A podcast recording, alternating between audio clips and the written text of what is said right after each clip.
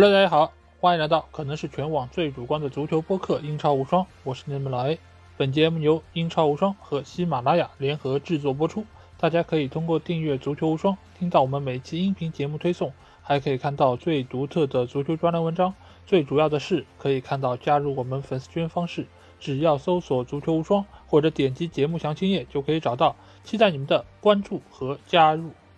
那上周末英超联赛第三十轮是进行了四场比赛啊，对的，你没有听错，只有四场比赛，因为有众多的强队都在这周末进行了足总杯比赛。那在这四场比赛中，既有保级的关键战役，也有争四的焦点大战啊。那最终热刺是三比一战胜了西汉姆联队，不但给我们奉献了一场精彩比赛，而且也是给他们的争四前景稍微是增添了一些可能性。而阿森纳队尽管在场面上并不是特别的占据优势，但是仍然是一球战胜了杰拉德带领的维拉队，也是进一步巩固了他们在前四的一个位置。而在保级区，利兹联队又是给我们奉献了一场非常精彩的逆转大战啊！最终他们是拿到了宝贵三分，也是取得两连胜，让他们能够在保级的形势上。占据一个主动权，而另一个身处保级圈的球队布伦特福德这一轮比赛，他们是一比二输给了莱斯特城，也是给他们未来的保级前景蒙上了一层阴影啊。那这期节目我们就会按照这四场比赛的一个先后顺序来和大家一一盘点。尽管比赛的数量是有一点少，但是我们的质量一点都不差。那接下去就有请大家收听。那第一场比赛，我们来到的是莫里纽克斯球场，在这里。狼队将主场迎战是利兹联啊，那狼队在之前取得三连败之后啊，最近两场比赛是取得两连胜，整个球队的一个情况似乎在慢慢调整回来。而赛季至今，他们最多只输了两个球啊，所以可见他们在防守能力上还是有相当的保证。而对于利兹联队来说，上一轮比赛经历了一场跌宕起伏的大战之后。最终是战胜了诺里奇队，也是迎来了马西上任之后的第一场胜利啊！这个三分对他们来说是相当关键，而且也是他们六连败之后的第一胜，可以说是久旱逢甘霖。而这场比赛，他们面对的是防守异常稳固的狼队，而本身利兹联又是以进攻见长的一个球队，所以双方的这场比赛将一定会非常的精彩。而且两队其实在进攻端的实力是差不多的，但是我们可能会觉得利兹联的进攻似乎是更好一点啊，但其实从数据上体现出的就是，由于狼队他的防守是相当稳固，所以显得他们的进攻似乎并不是那么锐利啊。但是和身处保级区的利兹联队相比，其实两个队伍的进攻能力，尤其是这个赛季的利兹联队来说，他们并没有显示出特别高人一等的一个实力啊。那其实我们从最后的比分也可以看出，双方这场比赛进攻状态都是相当不错的。而且这场比赛如果是看了直播的朋友，我相信你们一定不会失望啊，因为整个过程又是跌宕起伏，如同坐过山车一般。那。先进入比赛状态的是狼队啊，因为狼队这场比赛他们本身就是在主场作战，所以他们整个一个气势是非常不错。而且这场比赛狼队似乎在进攻线一开始的排兵布阵并不是特别的理想啊，因为他们并没有派上这场比赛他们表现最好的球员，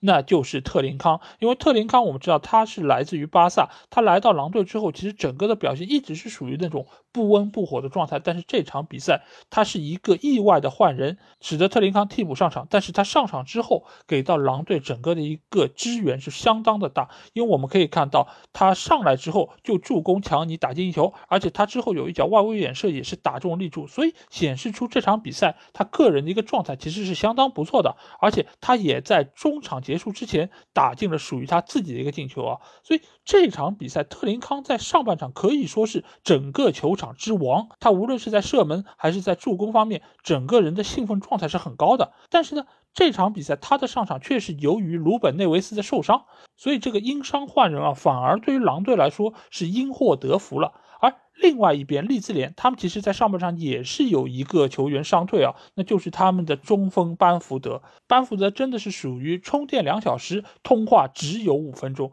这个赛季他真的只打了没几场比赛，甚至他能够打满全场比赛是屈指可数。而又因为他的伤缺，给到利兹联队的进攻线相当大的一个拖累。这场比赛我们也可以看到，在班福德下场之后，丹尼尔詹姆斯又被顶到了中锋位置上，但是他在这场比赛表现可以说是相当一般的。即便是在下半场他们占据极大优势的情况下，丹尼尔詹姆斯几次抢点包括射门，其实都没有办法能够为球队敲开大门，即使他获得的是相当好的机会。所以，在这个此消彼长的过程中，两个球队在上半场可以说是体现出了一边倒的一个局面啊，那就是狼队占据了相当大的一个进攻优势。但是这个时候，狼队队内有一个球员。他却整出了幺蛾子，这个球员就是劳尔西姆尼斯啊，因为我们记得劳尔西姆尼斯在之前的一轮比赛中，他是在不到一分钟的情况下连续拿到了两张黄牌，直接被红牌罚下。所以这个球员有朋友开玩笑说，哎，他是不是经历了之前比较严重的一个伤病啊，使得他现在在踢球时候的一个思路并不是特别清楚？那我倒并不这么觉得，因为这场比赛他的第一次黄牌的犯规，我觉得是没什么问题的，这是也是一个前锋球员防。守的一个通病啊，就是他们在防守动作上并不那么规范，而且动作也比较大，所以造成了这次比较明显的犯规，他吃到了黄牌。但是第二个球，也就是他和对方门将梅斯利耶争球的这个过程中，我们可以很明显的看到，他确实是踩到了梅斯利耶。但是这个球如果要问他是怎么踩到的呢？是双方都在离球相当远的过程中在冲。在冲的过程中，整个人的一个动能是非常大的，而且双方的速度又非常快，所以在这个时候你根本不知道自己的脚会踩到哪里，所以因为这个动作而给到他红牌，我觉得是不合适的。而且在 BBC 的赛后采访中，几个嘉宾也是提出了同样的看法，就是他们觉得。这样的一个速度，作为球员来说，你都很清楚，这意味着什么，发生什么情况都有可能。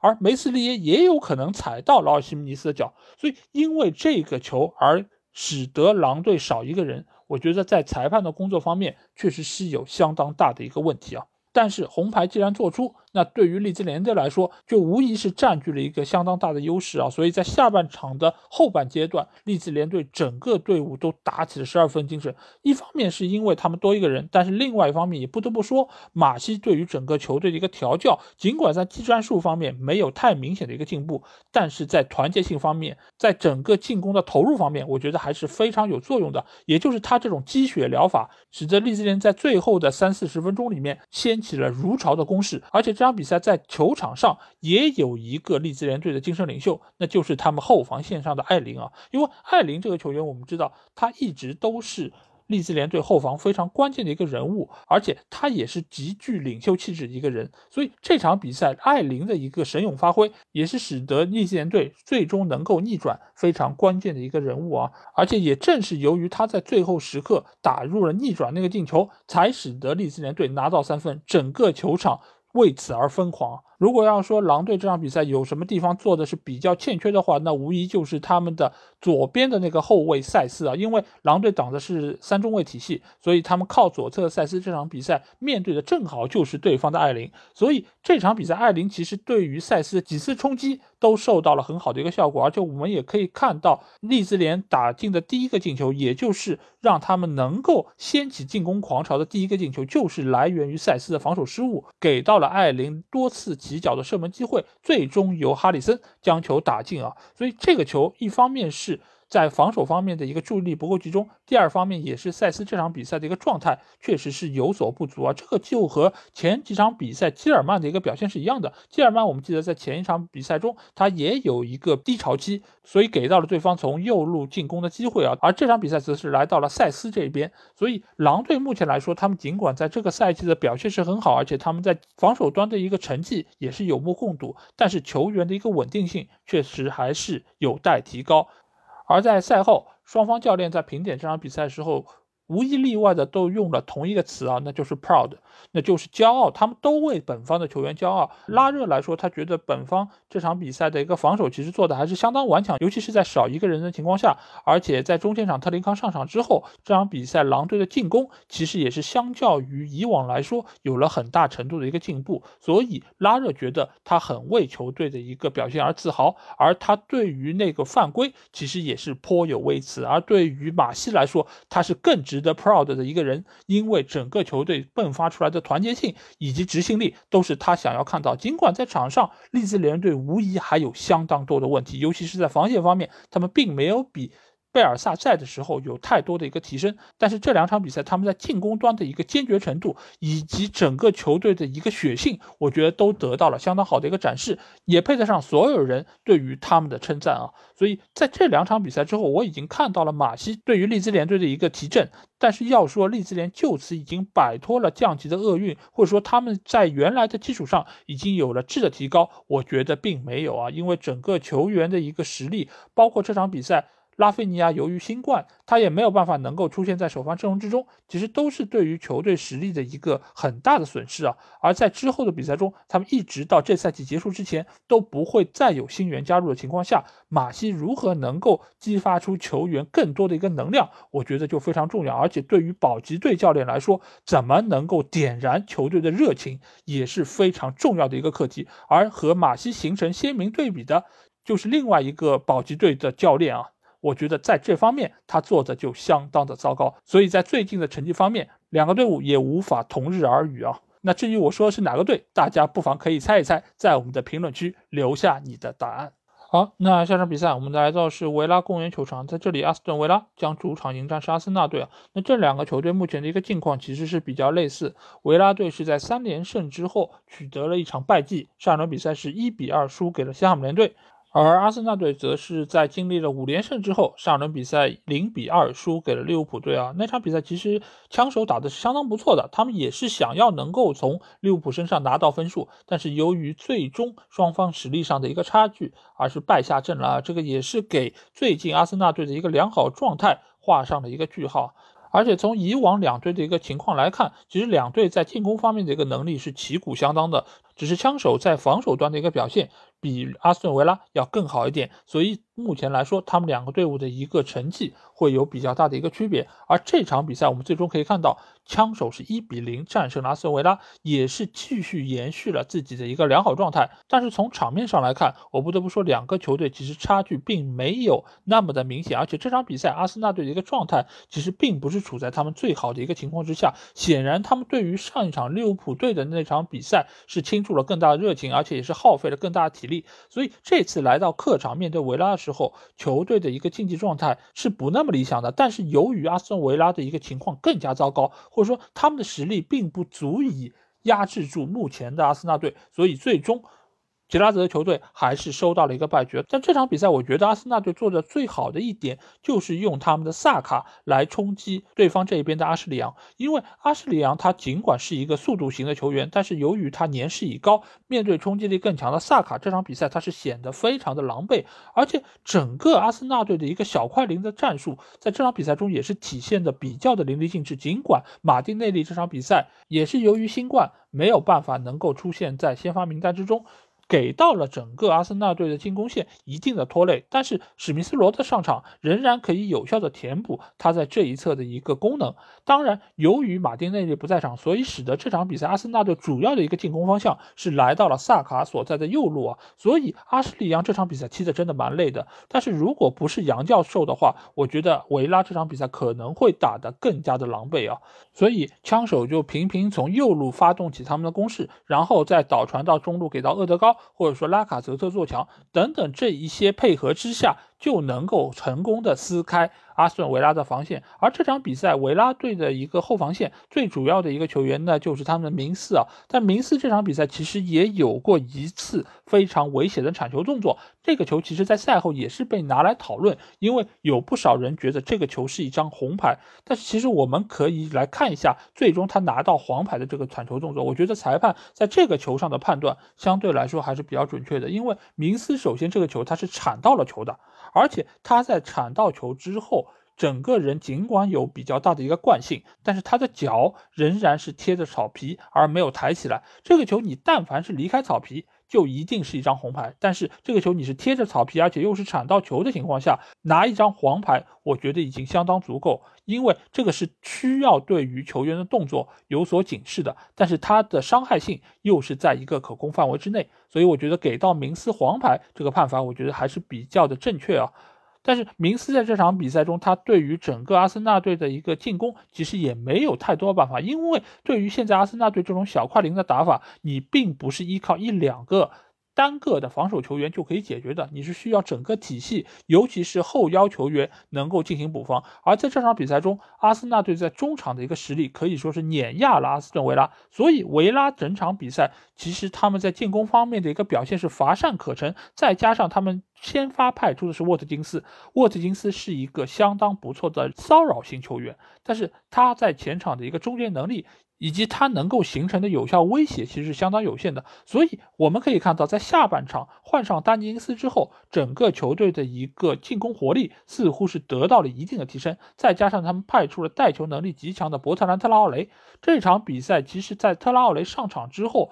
维拉的右路进攻才有了一些活力，他们才能够组织起一些有效的进攻。但是由于门前的把握机会能力，维拉队仍然是有一个硬伤。再加上阿森纳队这场比赛，他们的防线还是展现出了不错的竞技状态。再加上尽管他们派出的是替补门将莱诺，但是这场比赛莱诺似乎也是非常珍惜他难得不易的先发机会，所以他的表现仍然是可圈可点。所以最终使得阿斯顿维拉没有办法能够拿到这场比赛的一个胜利，而且阿斯顿维拉这场比赛我们又可以发现一个问题，就是库蒂尼奥在遇到这种比较强的队伍时候，他的一个表现其实相当一般的，因为我们又可以发现库蒂尼奥每次拿球，他的身边总有两到三名球员在对他形成包夹，在那边形成限制，所以他没有办法能够很有效的发挥他传球好的一个优势。所以也给到了阿斯顿维拉进攻相当大的一个限制啊，所以最终阿森纳队的这场一比零的胜利，我觉得也是体现出了这个球队越来越成熟，因为并不是每一场比赛强队都能够稳稳拿下的，尤其是他们在经历了体能消耗相当大的一场比赛之后，下一场比赛的一个状态一定会处在一个低位，这个时候你能不能依靠自己经验上的一个优势以及技术能力上的一个优势把比赛拿下来？就能够最直接的体现你是不是一个强队，而这场比赛阿森纳队就给我们展现出了这方面的一个实力，而且赛后阿特塔也是非常兴奋，因为他也知道这场比赛其实是相当难的，他也在赛后承认了维拉队给他们带来了相当大的一个威胁啊，而杰拉德显然是非常的不甘心，因为其实维拉是应该依靠主场这个优势，至少从阿森纳队身上拿到一份。但是由于各方各面，他们都被枪手限制的相当的死，所以最终他们在拿到了一场胜利之后，这场比赛又是输了球啊！所以对于杰拉德来说，他的一个发挥仍然很难让各方满意啊。如果我们之前说热刺的表现是神一场鬼一场，那对于阿斯顿维拉来说，基本上就是神一场要鬼好几场。所以杰拉德目前来说，他对于整个球队的一个调教，我们可以看到似乎是有两把刷子，但是这个刷子好像质量也并不是太好，它的上限似乎也并没有大家期待的那么高。所以我觉得对于杰拉德以及维拉来说，他们前景。仍然是任重而道远啊！对于阿森纳队来说，这个赛季他确实是占据了一定程度单线作战的优势啊。但是整个球队所迸发出来的团结性，包括这场比赛萨卡打进进球之后，他来到场边庆祝，以及他在比赛结束之后和球迷在一起欢庆的那个场面，就让大家觉得整个阿森纳队现在来说确实是走在正确的道路上。因为整个球队非常团结，他们围绕在以阿特塔为核心的主教练身边，所有人。都愿意为他卖命，都愿意能够和他一起向前继续努力攀登。所以现在这个阿森纳队让我看到了足球最美好的那个模样。好，那上场比赛我们来到是黄泉球场，在这里莱斯特将主场迎战是布伦特福德。那胡立成在。两连胜之后啊，那上场比赛是又输球了，而且在这轮比赛开始之前，他们又是打了欧会的比赛，所以整个球队在体能方面的一个情况并不是特别乐观。而对于小蜜蜂来说，最近可以说是春风得意啊，因为自从托尼回归之后，他们已经取得两连胜，而且托尼是打进了五个进球，状态是相当火热。再加上中场的埃里克森，其实给到了球队相当大支援。但是这场比赛，他们面对狐狸城。其实却遇到了相当大的问题，一个非常主要的原因就是他们的中场核心埃里克森由于新冠的原因没有办法能够进入到大名单啊，所以托尼尽管他的状态很好，但是如果没有人给他传球，那他的表现。又会是另外一个样子了。那最终他们一比二输掉这场比赛，其实也是非常好的一个验证。尽管整个场面并不能完全从比分上来推断，但是布伦特福德这场比赛确实相比于他们前两场是有一定程度的低迷的。由于埃里克森的一个原因，当然也由于伊万托尼经历了两场比较好的状态之后，这场比赛他的状态显得相当的一般。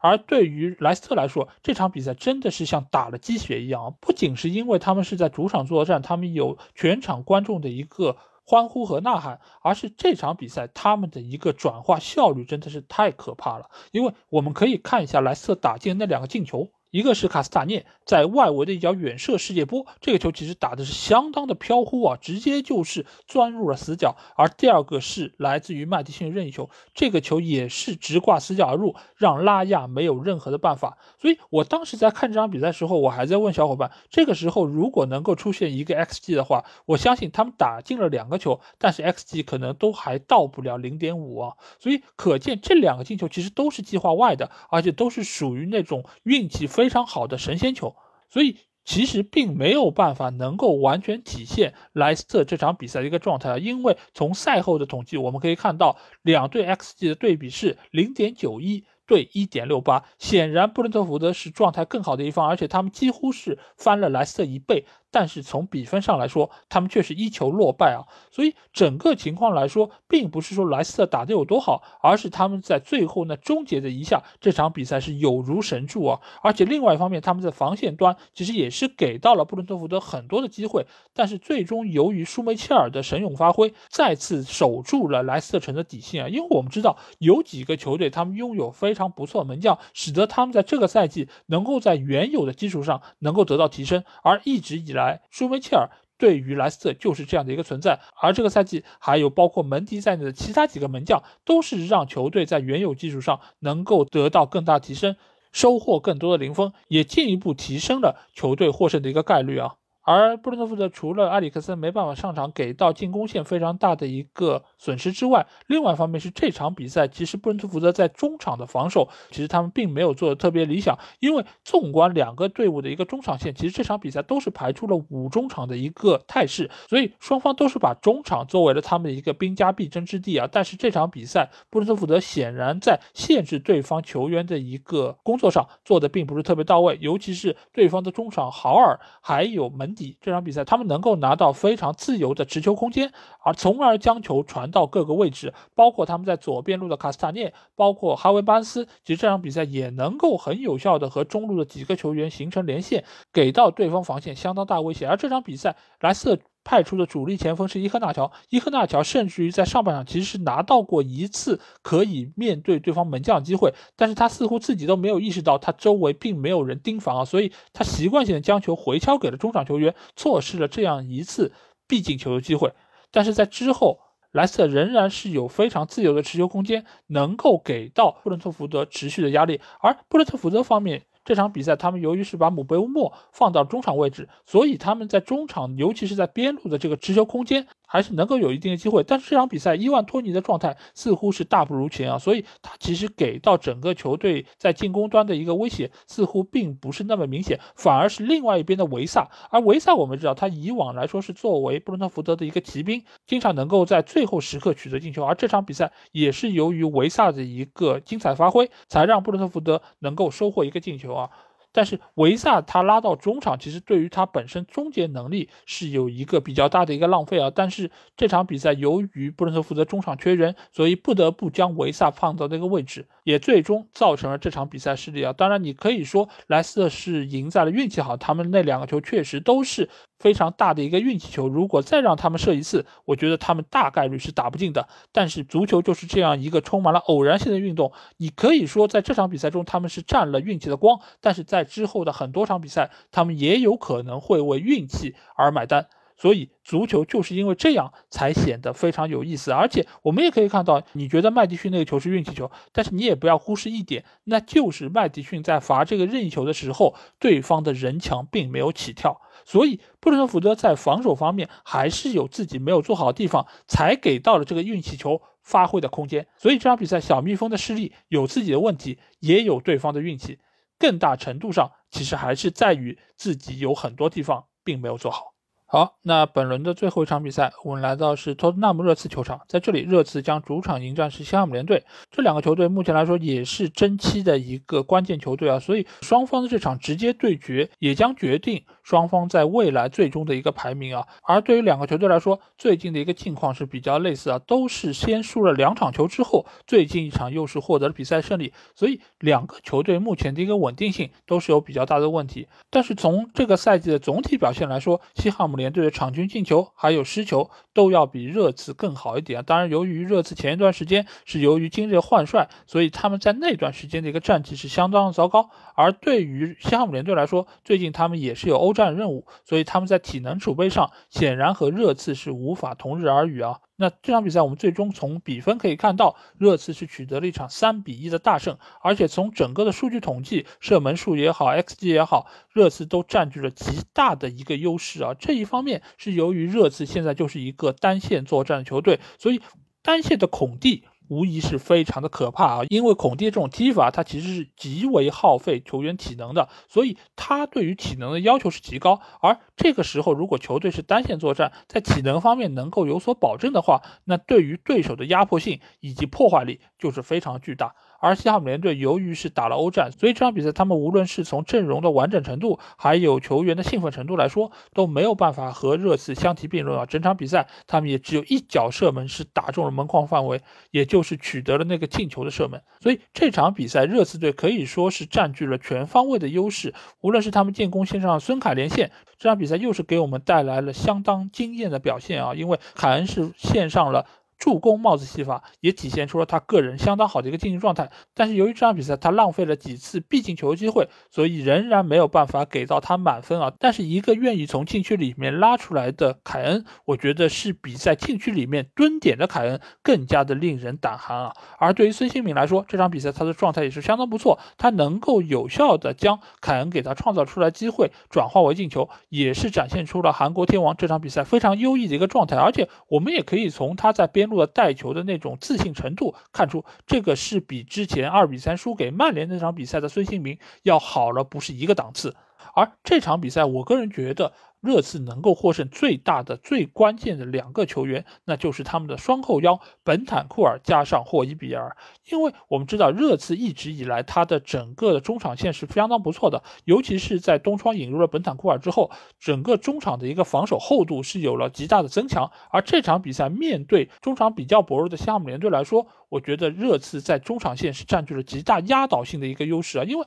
这场比赛西汉姆联队在中场线由于他们的鲍文受伤，所以这场比赛他们派出的是马苏亚库，所以本身就不是球队的主力球员。而在下半场将弗纳尔斯换上之后，球队的进攻才稍有起色。所以这场比赛西汉姆联队进攻基本上只是依靠本拉赫马一个人能够在中前场有一定的骚扰性，但是他和中锋安东尼奥的一个连线，这场比赛并没有产生特别有效的一个化学反应啊。而且这场比赛安东尼奥的状态也是相当一般，因为他在这场比赛中其实是拿到了一次。非常好的必进球机会，但是他却一脚将球射飞，也是浪费了西汉姆联队除进球之外最好的得分机会啊！所以他也在比赛结束之前就被亚姆连科换下。但是亚姆连科尽管在之前是取得过进球，但是他作为一个球员来说，整个一个竞技状态还没有办法能够恢复到一个最好的水平之中，所以他派上场之后，相当于是又给到了西汉姆联队进攻线一个损失。所以在之后的比赛中，热刺整个球队都展现出了相当好的一个竞技状态，三条线、两个边翼位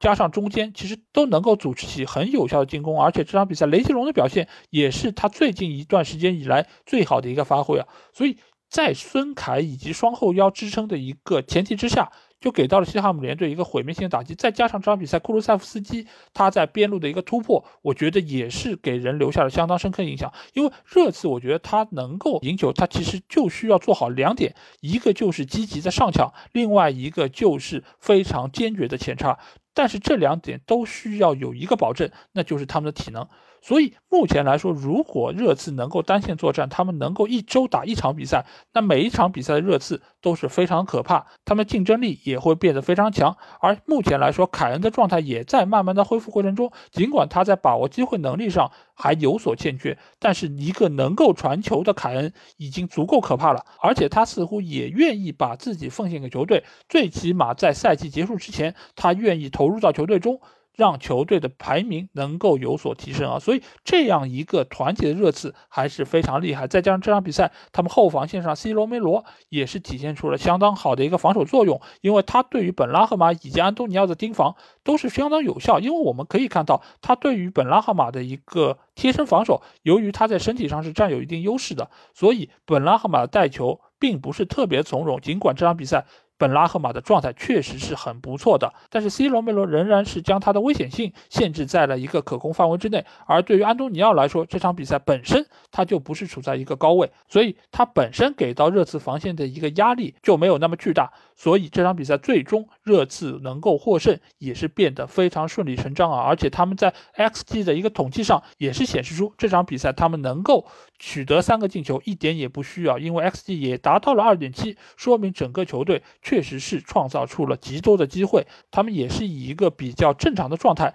将他们转化成了进球。所以目前来说，我觉得热刺和阿森纳队都展现出了很好的一个状态，而且在未来他们一定能够在争四的战斗中。中有更好的一个发挥啊，所以对于目前的曼联队来说，我只能是献上我的一声叹息啊！哎，好，那这期节目基本上就是这样。我们尽管只是说了四场比赛，但是我个人觉得每一场比赛其实都有相当多的亮点啊，无论是从球员的表现，还是从整个球队的一个战术体系，包括整个球队的一个精神面貌，我觉得都是颇具看点啊。尤其是现在慢慢越来越好的利兹啊。我觉得这个球队现在比赛真的是非常好看。如果你们纯粹是想要从比赛的可看性来考量的话，那我觉得利兹联队是你们值得投入更多时间关注的一个球队。尤其是马西这样一个教练，我觉得他能够在这么短时间内将整个球队最起码能够捏合在一起，而且让他们能够每个人发挥出自己的一个作用，我觉得是相当不容易的。所以我也祝马西以及利兹联队能够在之后的比赛中越来越好。完成保级这个任务，能够在来年继续让我们看到如此赏心悦目、精彩好看的足球比赛。好，那如果你听了我这期节目，有什么话想对我说，欢迎在我们的评论区留言。如果想要和我直接交流，也可以来加我们的群，只要在微信里面搜索“足球无双”就可以找到。期待你们的关注和加入。那这期节目就到这儿，我们下一期的英超无双节目再见吧，大家拜拜。